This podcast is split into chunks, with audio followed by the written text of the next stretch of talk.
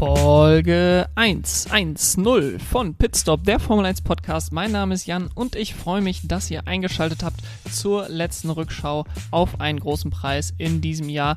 Der große Preis von Abu Dhabi liegt hinter uns. 22 Rennen in der Saison 2022 haben wir geschafft und ich werde heute zurückblicken auf das letzte Saisonrennen, auf das letzte Karriererennen von Sebastian Vettel und dabei wie immer mit einer Zusammenfassung starten. Vorher allerdings noch ein paar Dinge in eigener Sache. Folgt mir gerne auf Twitter, Instagram oder TikTok pitstop F1 Jan oder wenn ihr mit mir in Kontakt treten wollt, dann schreibt mir eine Mail pitstop F1 Jan at gmail.com. Lasst uns nun aber reinstarten in das vergangene Rennwochenende in Abu Dhabi und wie immer starten wir mit der Rennzusammenfassung. Ich fasse das Rennen in so vielen Sekunden zusammen, wie Minuten das Rennen gedauert hat. Eine Stunde 27 hat es gedauert, bis Max Verstappen am Sonntag die Ziellinie überquert hat und dementsprechend habe ich jetzt eine Minute 27 Zeit, das Rennen zusammenzufassen und die Zeit startet jetzt. Bereits im Qualifying konnte Max Verstappen sich auf die Pole Position setzen und vor Perez, Leclerc und Sainz sowie die beiden Mercedes ins Rennen gehen. Star des Qualifyings war aus meiner Sicht allerdings Sebastian Vettel, der sowohl in Q2 als auch in Q3 super Runden ablieferte und so seinen Aston Martin auf Platz 9 setzen konnte im letzten Qualifying. Beim Rennstart blieb Verstappen vorne vor einem eigentlich stark startenden Sergio Perez, Lewis Hamilton ging zunächst an Carlos Sainz vorbei, wurde von diesem dann allerdings in Kurve 6 wieder überholt, bevor Lewis Hamilton wie schon im letzten Jahr die Schikane schnitt und vor Sainz blieb, musste den Platz später dann aber zurückgeben. Fernando Alonso musste dann in der Mitte des Rennens wegen eines mechanischen Defekts erneut aufgeben. Mick Schumacher verursachte einen Crash, der Nicolas Latifi ausschieden ließ und Lewis Hamilton musste auch sein Rennen mit einem mechanischen Problem beenden. Perez versuchte mit einer Zwei-Stopp-Strategie vor Charles Leclerc zu bleiben, konnte allerdings ihn nicht wieder einholen, so dass Leclerc Zweiter wurde im Rennen und in der Weltmeisterschaft. Vettels Rennen wurde durch die Strategie etwas ruiniert, er wurde am Ende Zehnter. Verstappen holte ungefährdet seinen 15. Sieg der Saison vor Leclerc und Perez, Sainz vor Russell und Norris, Ocon vor Stroll und Ricardo und Vettel jeweils mit Punkten in ihrem letzten Rennen. Mick Schumacher blieb in seinem letzten Rennen punktlos, auf Platz 16 allerdings vor seinem Teamkollegen Kevin Magnussen. Kommen wir zu den Gesprächsthemen des Wochenendes und das Nummer 1 Gesprächsthema, mit dem ich hier auch starten möchte, war natürlich das letzte Rennwochenende von Sebastian Vettel. Es war rund um den großen Preis von Abu Dhabi eigentlich eine riesige Sebastian Vettel Party. Das ging schon am Donnerstag los beim Medientag. Am Samstagabend gab es dann den letzten Track Run von Sebastian Vettel, wo nach bester Forrest Gump Manier die meisten, die am Wochenende da waren im Paddock, auch mitgelaufen sind. Alle hatten Danke Sepp T-Shirts an und Sebastian Vettel ein Danke F1 T-Shirt. Es war alles in allem eine große Party. Seine Familie war da, Norbert Vettel, ähm, Star von allen sozialen Medien. Und dann ging es natürlich auch noch auf der Strecke um was. Sebastian Vettel setzte im Qualifying den Aston Martin auf Platz 9. Das war einer seiner besten Qualifying-Leistungen der Saison. Er hat diese Saison, beziehungsweise Aston Martin im Allgemeinen haben in dieser Saison im Qualifying immer wieder Probleme gehabt. Sebastian Vettel mit zwei sehr, sehr guten Runden, sowohl in Q2 als auch in Q3, sodass er am Ende als Neunter startete. Im Rennen war auch seine Pace zu Rennbeginn gut und auf Augenhöhe mit den Alpinen. Dann hat man sich allerdings früh dazu entschieden, lange draußen zu bleiben, äh, sich auf die Einstoppstrategie festzulegen, wurde dann aber im Grunde vom halben Feld undercutted und musste dann jeden einzelnen Fahrer, der eigentlich langsamer war von der Rennpace her, wieder überholen und das ist natürlich im Mittelfeld ziemlich schwierig. Und so hatten die Fahrer, die die traditionelle oder konventionelle Strategie am Wochenende mit dem Zweistopper gefahren sind, eben nicht das Problem, dass sie langsamere Autos immer wieder überholen mussten. Und sie hatten dann natürlich auch am Ende des Rennens etwas frischere Reifen. P10 geht am Ende aber definitiv in Ordnung für Sebastian Vettel. Der Einstopper hat an der Spitze deutlich besser funktioniert, weil die eben nach den Stops nicht dann äh, zehn Autos wieder überholen mussten, um auf die Position vorfahren zu können, die sie vor den Stops hatten. Von daher will ich Aston Martin da gar keinen großen Strick daraus drehen, dass die Strategie nicht funktioniert hat. Sie hat nämlich für die Fahrer an der Spitze, für Max Verstappen, für Charles Leclerc sehr wohl funktioniert, aber im Mittelfeld war es eben nicht die beste Option. ärgerlich natürlich, dass Sebastian Vettels Rennen darunter etwas gelitten hat. Hat man sich im letzten Rennen dementsprechend etwas mehr gewünscht? Klar, P10 ist in Ordnung, aber man hätte sich noch einen besonderen Abschied gewünscht für Sebastian Vettel, auch mit einem besonders guten Ergebnis. Aber gerade wenn wir auf das letzte Jahr zurückschauen mit Kimi Räikkönen, ähm, hätte es deutlich schlimmer sein können, sein letztes Rennen, dann kann man das noch sehr viel deutlicher mit Ja beantworten. Und so holte er, wie in seinem allerersten Formel 1 Rennen, einen einzelnen Punkt im letzten Rennen, konnte das Rennen zu Ende fahren, konnte dann auf der Start-Zielgeraden mit den Top 3 noch ein paar Donuts drehen. Schöne Bilder für ihn. Ähm, die Fahrer standen auch schon vor dem Rennspalier für ihn. Ich hatte für mich persönlich erwartet, dass ich richtig emotional werde. Äh, es blieb aber bei mir tatsächlich aus. Und stattdessen hatte ich eigentlich eher ein sehr zufriedenes Gefühl, ähm, ein sehr positives Gefühl für den Abschied von Sebastian Vettel und möchte mich an dieser Stelle so ein bisschen an das anlehnen, was ich auch in meinem Newsletter geschrieben habe. Denn es ist sehr schwierig, in der Formel 1 den richtigen Zeitpunkt für den Ausstieg zu finden. Und das schaffen tatsächlich die wenigsten. Also wenn man an Fernando Alonso derzeit beispielsweise denkt, der sich jetzt bis zu seinem 43. Lebensjahr noch an Aston Martin gebunden hat oder an Kimi Räikkönen, der im letzten Jahr dann einfach nicht mehr auf dem Niveau war, was er in den Jahren zuvor hatte, dann ist es schon bewundernswert für Sebastian Vettel, dass er in einem Jahr, in dem er nochmal gezeigt hat, gerade in der zweiten Saisonhälfte, dass er von seinem Talent noch nicht viel verloren hat, ähm, dass er in genau diesem Jahr den Absprung geschafft hat, dass er jetzt die Formel 1 verlässt mit einem guten Gefühl. Er hätte 2020 sicherlich auch schon seine Karriere beenden können, nachdem Ferrari ihn vor die Tür gesetzt hatte. Aber da hatte man definitiv das Gefühl, dass er noch was zu beweisen hatte, dass er noch weitermachen wollte. Und ich glaube, er hat in den letzten beiden Jahren bei Aston Martin wirklich so ein bisschen Frieden mit sich und seiner Karriere geschlossen, hat auch immer weiter sein Engagement außerhalb der Strecke aufgebaut, was sicherlich auch dazu beigetragen hat, dass es ihm jetzt leichter fiel, von der Formel 1 Abschied zu nehmen. Und er wirkt auch sehr zufrieden mit seiner Entscheidung. Wenn er hätte weitermachen wollen, dann hätte er auch gekonnt. Es war jetzt seine Entscheidung aufzuhören und es war alleine seine Entscheidung. Und das ist, glaube ich, das, was sich jeder Fahrer am Ende seiner Karriere wünscht, dass man auf seine eigene Weise Schluss machen kann und das zu einem Zeitpunkt, wo man sagen kann, ich habe das meiste aus meiner Karriere rausgeholt und ich glaube, das kann man bei Sebastian Vettel definitiv sagen. Viele Fans hatte ich das Gefühl, was man auf Twitter so gelesen hat, was natürlich auch nicht immer repräsentativ sein muss, aber viele Fans waren, glaube ich, zu diesem Zeitpunkt noch nicht bereit für den Abschied von Sebastian Vettel. Für mich hat es allerdings komplett Sinn gemacht, eben wegen der Punkte, die ich gerade aufgelistet habe. Und deswegen war es bei mir nicht ein Gefühl der Traurigkeit, sondern eigentlich ein Gefühl von Zufriedenheit, dass es für ihn einfach absolut Sinn gemacht hat, zu diesem Zeitpunkt aufzuhören. Ich wäre tatsächlich auch sehr überrascht, wenn er nochmal zurückkehrt in die Formel 1, zumindest als Fahrer. Ich hoffe, dass er der Formel 1 vielleicht nicht in der nächsten Saison, aber in der Zukunft erhalten bleiben wird in einer anderen Form. Äh, sicherlich wäre auch Fahrer wieder eine Möglichkeit für ihn. Er hat ja, wie gesagt, dieses Jahr gezeigt, dass er sein Talent noch nicht verloren hat. Ähm, und man kann es auch nicht ausschließen. Man hat es bei vielen anderen Fahrern gesehen, sei es Fernando Alonso, sei es Michael Schumacher, dass sie dann nochmal zurückkommen.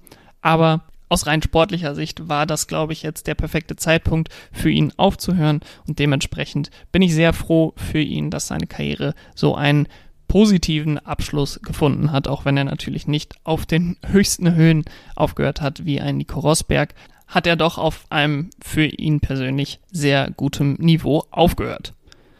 In einigen Wochen wird mein großer Saisonrückblick kommen und da werde ich mich dann auch nochmal ausführlicher mit Sebastian Vettel und seiner Karriere beschäftigen. Für heute soll es das dementsprechend gewesen sein und wir widmen uns jetzt all dem anderen, was am vergangenen Wochenende noch passiert ist. Denn es ging auch noch um den zweiten Platz in der Fahrerweltmeisterschaft. Anders als im letzten Jahr waren diesmal nicht der Erst- und Zweitplatzierte der Fahrerweltmeisterschaft punktgleich vor dem letzten Rennen, sondern nur der Zweit- und Drittplatzierte, was natürlich für die Spannung etwas nachteilig war. Nichtsdestotrotz, sowohl Sergio Perez als auch Leclerc, so hatte man das Gefühl, waren sehr heiß darauf, diesen zweiten Platz in der Fahrerweltmeisterschaft zu erobern. Perez lag für die ersten 33 Runden des Rennens auch vor Charles Leclerc und so hatte man so ein bisschen das Gefühl, dass er das Ganze unter Kontrolle hat. Allerdings war er nach dem ersten Stint sechs Runden früher als Charles Leclerc in die Box gekommen und hatte sich so so etwas dem Zweistopper verschrieben. Und so holte Red Bull ihn dann auch rein. Der zweite Stop bei Charles Leclerc jedoch blieb aus, denn die harten Reifen liefen am Sonntag in Abu Dhabi gut und hielten lange durch. Wir haben ja in Abu Dhabi die besondere Situation, dass wir bei Tageslicht starten und dann bei Dunkelheit die Zieleinfahrt haben und dementsprechend die Strecke natürlich auch im Laufe des Rennens immer weiter abkühlt.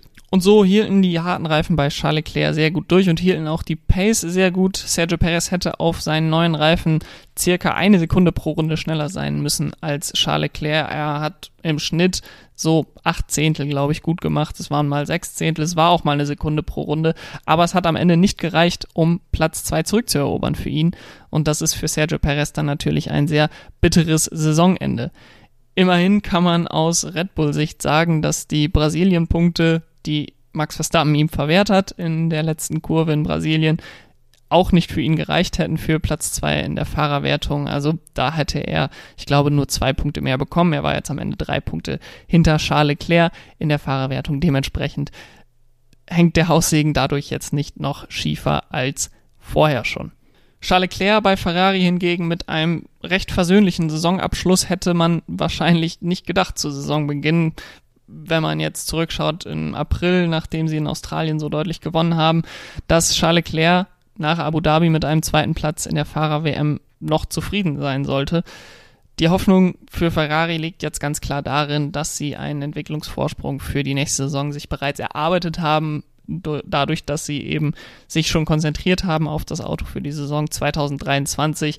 Sicherlich hat auch Red Bull und sicherlich hat auch Mercedes am Auto für die nächste Saison schon viel gearbeitet. Dementsprechend glaube ich nicht, dass Ferrari jetzt äh, am Preseason-Test aufkreuzt und alle total überrascht. Ähm, die Hoffnung müssen Charles Leclerc und Carlos Sainz jetzt jedoch haben. Mercedes hat sich im Laufe der Saison ihnen mit großen Schritten genähert während Red Bull immer weiter weggezogen ist an der Spitze. Und so wäre sicherlich insgesamt mehr drin gewesen für Ferrari in dieser Saison.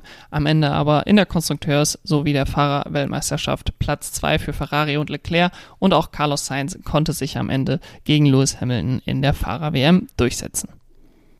Ein Fahrer, der eventuell sein letztes Rennen am Sonntag gefahren ist, ist Danny Ricciardo, der jetzt auch über zehn Jahre in der Formel 1 gefahren ist und nicht den großen Abschied wie Sebastian Vettel bekommen wird. Aber er konnte am vergangenen Sonntag nochmal ein letztes ordentliches Ergebnis für McLaren einfahren. Der McLaren insgesamt lief in Abu Dhabi astrein. Lando Norris fuhr auf Platz 6. Man hat ihn quasi im ganzen Rennen nicht gesehen, weil er schneller war als alle Mittelfeldteams und langsamer war als die Top-Teams.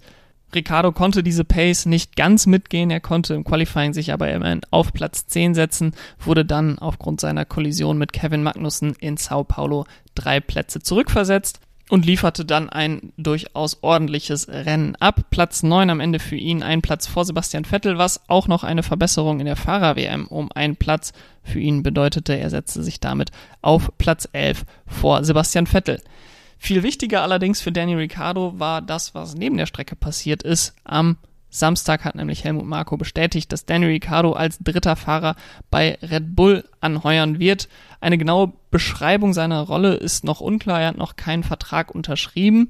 Und auch Liam Lawson, der derzeitige Formel 2-Fahrer, ist als Ersatz- und Testfahrer verpflichtet für die nächste Saison. Dementsprechend werden sich die beiden Fahrer die Aufgabe teilen müssen sicherlich ähnlich wie Nick de Vries und Stoffel van Dorn bei Mercedes. Ähm, das waren für einige Jahre jetzt. Und während ich vor fünf, sechs Jahren noch gesagt hätte, eine Ersatz- und Testfahrerrolle ist mehr oder weniger das Ende deiner Formel 1-Karriere, wenn du vorher schon Formel 1-Fahrer warst, dann sehe ich das dann jetzt doch anders, denn wir haben es gesehen bei Nico Hülkenberg, bei Esteban Ocon und auch bei Nick de Vries, dass so eine Ersatzfahrerrolle nicht das Ende bedeutet und ich daher durchaus noch Chancen sehe, dass wir Danny Ricciardo nochmal zurück in der Formel 1 begrüßen dürfen. In welchem Team scheint zu diesem Zeitpunkt allerdings noch komplett offen.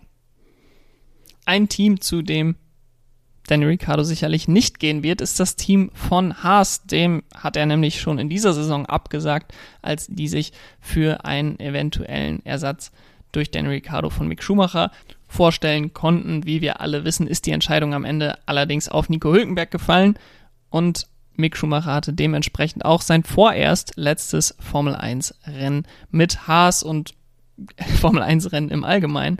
Und er lag im ganzen Rennen eigentlich nicht schlecht.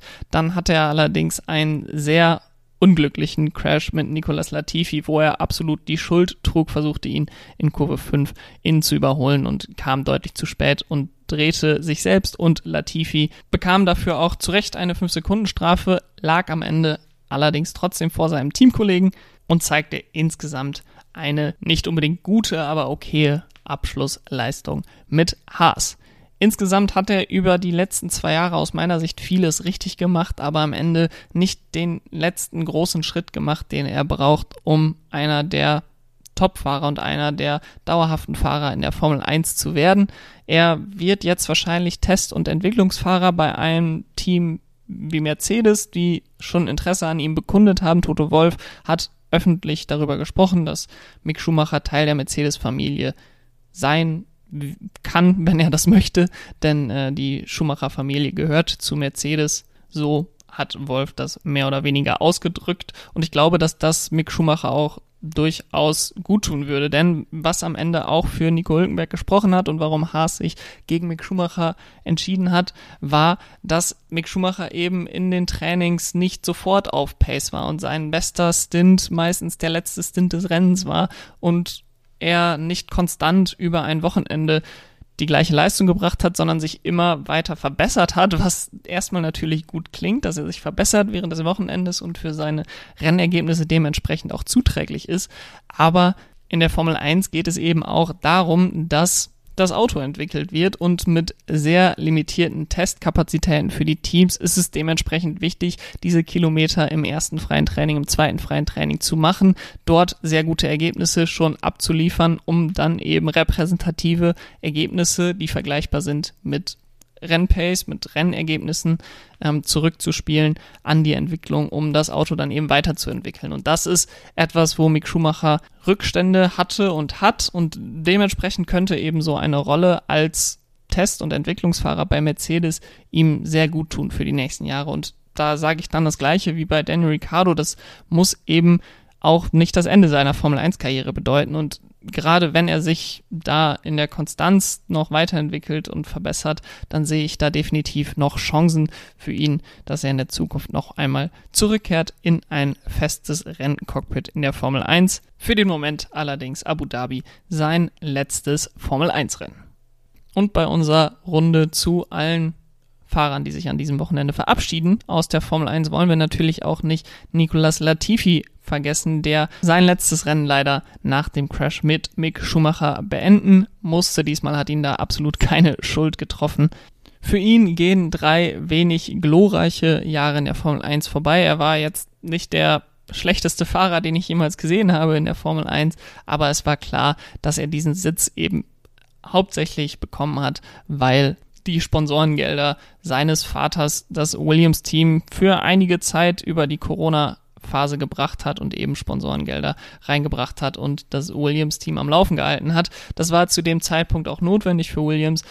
Es ist schön und gut, dass Williams jetzt in einer besseren Situation ist, dass sie darauf nicht mehr angewiesen sind, was natürlich dann aber auch bedeutet, dass Nicolas Latifi sich von Williams verabschieden wird denn sein Karriereende war endgültig am Sonntagmorgen besiegelt, als Logan Sargent ausreichend Superlizenzpunkte holte im Formel 2 Rennen.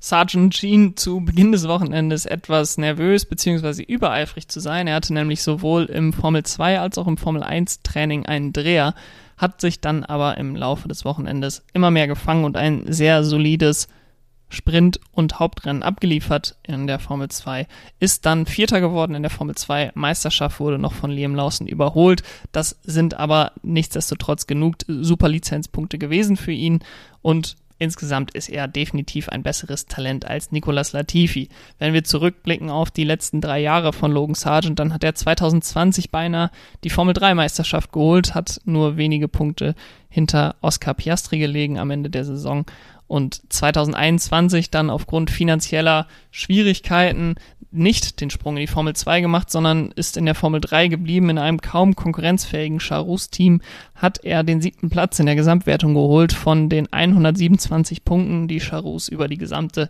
Saison geholt hat, hat er 102 geholt und 25 Punkte nur durch seine beiden Teamkollegen.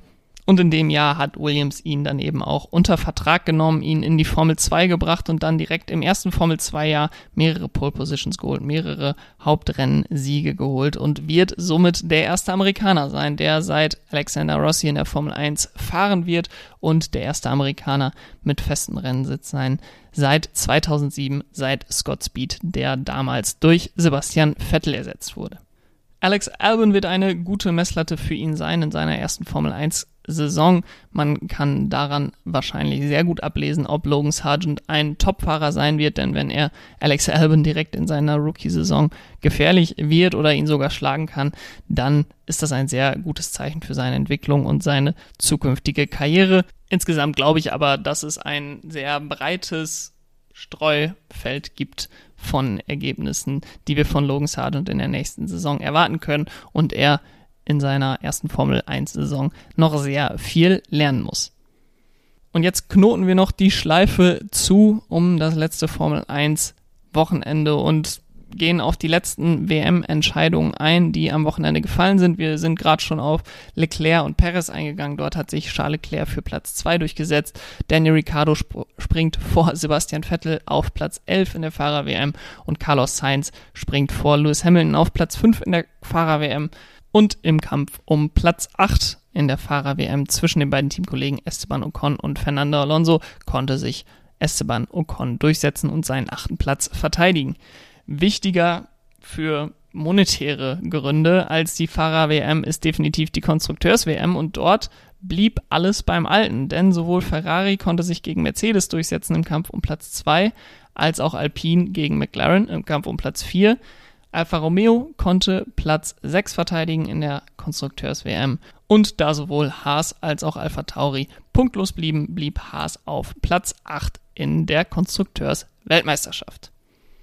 Und somit sind wir durch mit einem insgesamt eher langweiligen Rennwochenende wäre der große Karriereabschied von Sebastian Vettel nicht gewesen hätte ich wahrscheinlich Probleme bekommen, über irgendetwas zu reden an diesem Wochenende, denn es ist nicht besonders viel auf der Strecke passiert und am Ende war das Rennen eigentlich auch ein ganz gutes Abbild der gesamten Saison, denn Max Verstappen fuhr vorne weg, Charles Leclerc blieb trotz des Angriffs von Sergio Perez auf Platz 2 und insgesamt, auch wenn es an der einen oder anderen Stelle spannende Situationen gab, war es dann doch eine sehr deutliche, dominante Saison für Red Bull und dementsprechend auch wenig spannende Saison im Kampf um die Weltmeisterschaft. Wir hoffen natürlich, dass das für 2023 sich wieder ändern wird, aber nichtsdestotrotz wird diese Saison mir auf jeden Fall in guter Erinnerung bleiben. Wir hatten trotzdem spannende Rennen, wir hatten einen spannenden Saisonauftakt und viele denkwürdige Momente, auf die ich in ein paar Wochen dann beim Saisonrückblick auch nochmal schauen werde. Und bevor ich mich jetzt verabschiede, noch ein letztes Mal mein Fahrer des Wochenendes. Und der heißt Sebastian Vettel. Vier Weltmeisterschaften, 53 Grand Prix-Siege, 122 Podien und 57 Poles. Ich glaube, es braucht nicht viel mehr gesagt zu werden. Ich habe zu Beginn dieser Show alles gesagt über das vergangene Wochenende von Sebastian Vettel ich werde auch nochmal über Sebastian Vettel reden, wie gesagt. Aber an diesem Wochenende gab es keine andere Wahl für den Fahrer des Wochenendes als Sebastian Vettel. Und das war's. Wir haben es geschafft durch die Saison 2022. Wie gesagt, in einigen Wochen, äh, ich werde mir jetzt ein paar Wochen Zeit nehmen dafür, kommt die Rückschau auf die gesamte Saison 2022. Wenn ihr die nicht verpassen wollt, dann solltet ihr definitiv diesen Podcast abonnieren und wenn euch diese Folge oder die anderen Folgen bisher gefallen haben, dann gebt dem Podcast auch gerne 5 Sterne und wenn ihr gar keine Updates mehr verpassen wollt, dann folgt mir doch auf Twitter, Instagram oder TikTok Pitstop F1 Jan. Wenn ihr die Folge an dem Dienstag hört, an dem sie rauskommt, dann sind es noch genau 100 Tage bis zum ersten freien Training in Bahrain 2023. Bis dahin habe ich noch einiges vor, auch mit dem Podcast und freue mich, wenn ihr da dabei seid und bedanke mich jetzt erstmal fürs Einschalten in dieser Saison. Macht's gut. Bis dahin. Ciao.